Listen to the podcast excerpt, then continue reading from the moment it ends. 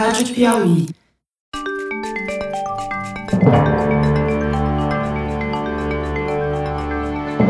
Opa, opa! Eu sou José Roberto de Toledo e este é o Luz no Fim da Quarentena, uma parceria da revista Piauí com a Rádio Novelo. Como você já sabe, este podcast infectou o canal do Foro de Teresina para trazer para você as mais novas pesquisas científicas sobre a pandemia. Ao contrário do Foro, o Luz no Fim da Quarentena não tem dia nem hora para ir ao ar. Por isso, assine o canal. Neste episódio, o nosso cientista residente, o biólogo Fernando Rainar, explica por que demora tanto para uma vacina poder ser usada em larga escala. Na conversa, ele e eu tentamos estimar quanto ainda demora até que todos nós possamos ser vacinados contra o novo coronavírus. Fernando, explica pra gente por que, que demora um ano e meio para se fazer uma vacina e poder distribuir essa vacina para a população inteira ser vacinada. Se já tem gente na China, em outros países, testando, né, pesquisadores eles próprios testando em si mesmos essa vacina. Por que, que é demorado? Bom, ele é demorado porque uma vacina comercial tem que ter várias características. Você tem que saber de todas as pessoas que foram vacinadas qual a taxa de imunização que ela dá, ou seja, se eu vacino 100 pessoas, Quantas pessoas ficam imunes ao vírus? É 99? É 100? É 80? Você precisa saber isso, isso precisa ser medido. Você precisa saber quantas pessoas vão ter efeitos adversos da vacina. Tem vacinas que não dão nada. Você toma a vacina sem não tem nada. Tem algumas vacinas que dão febre. Tem outras vacinas que dão vermelhidão no braço. Você precisa ter certeza que essas vacinas dão poucos sintomas desse tipo e que não existem um número grande de casos de pessoas que possam ter consequências mais graves dessa vacina. Então a vacina precisa ser segura. Né? Você precisa fazer todos esses testes uma vez que você já teve uma vacina candidata. Então, uma vez que você tem uma vacina candidata, tudo bem. Se você é doidão, você se injeta e depois vai lá, pede para um cara de coronavírus tossir na tua cara e vê se funciona. Entendeu? É literalmente assim que funciona. Você precisa se expor à contaminação depois. É, você precisa se expor à contaminação. Mas aí vai ser só um caso, funciona em você. Bom, mas você pode ser aquele 2% que é protegido por essa vacina.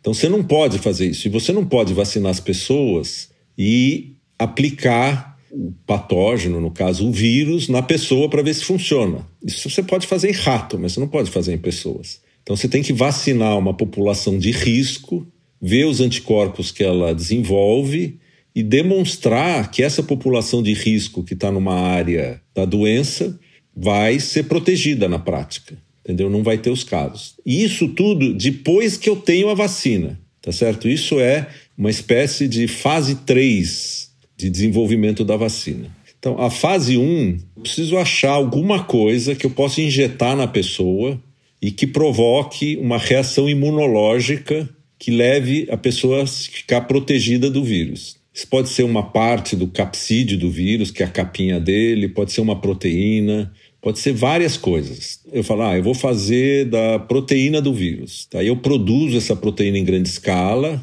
com alguma técnica de bioquímica, de biologia molecular, eu tenho uma quantidade grande disso. Aí eu testo em rato, injeto num monte de rato ou num modelo qualquer. Então você precisa de um modelo biológico no qual a vacina funcione, ou no qual o coronavírus provoque a doença. Esses modelos estão sendo desenvolvidos, não tem. Aí eu preciso ver, bom, fez a resposta imunológica. Aí nos animais eu faço o que eles chamam de challenge, injeto o vírus e vejo o que acontece. Aí tá ok, funciona.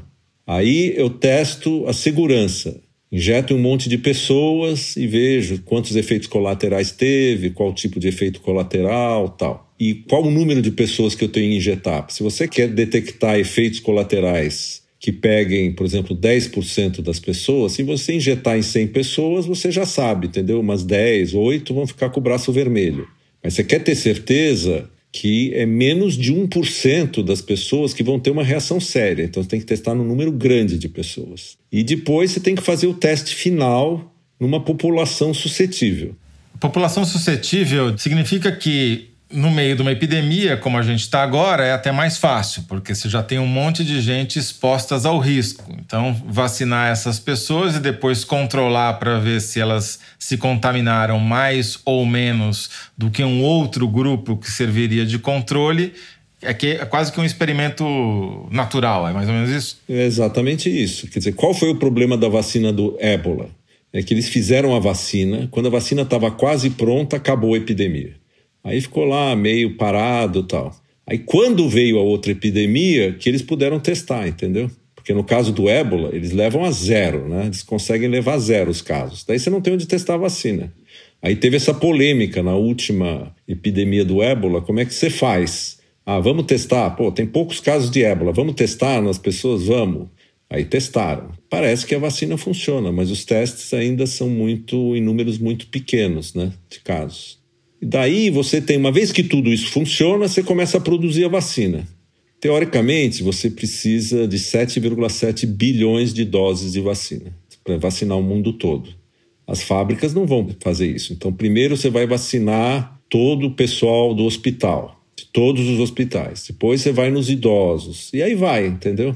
Então, esse processo todo, quando eles falam 18 meses, eu tenho a impressão que é o momento onde eu falo, tá ok, pode começar a fabricar. Eu acho que esse é o 18 meses, 12 a 18, quando eles falam isso, ó, temos uma vacina, vamos começar a fabricar. Desse tempo até o último cara do interior do Acre ser vacinado, eu não sei quanto tempo leva, entendeu? Sim, pode levar anos, né? Mas do nosso ponto de vista aqui desse podcast, o que interessa é esse ano e meio, porque é quando você tem uma saída, é um outro tipo de saída também para a quarentena, né? Não, exatamente. Quer dizer, nos animais que você não tem esse problema ético de deixar morrer, e é o que acontece no mundo natural. Aparece um vírus novo, ela passa pela população. No caso, se fosse um vírus como o coronavírus, mata 2% da população. A população fica toda resistente, que a gente chama herd immunity, né? Imunidade de rebanho. E pronto, está todo mundo imune.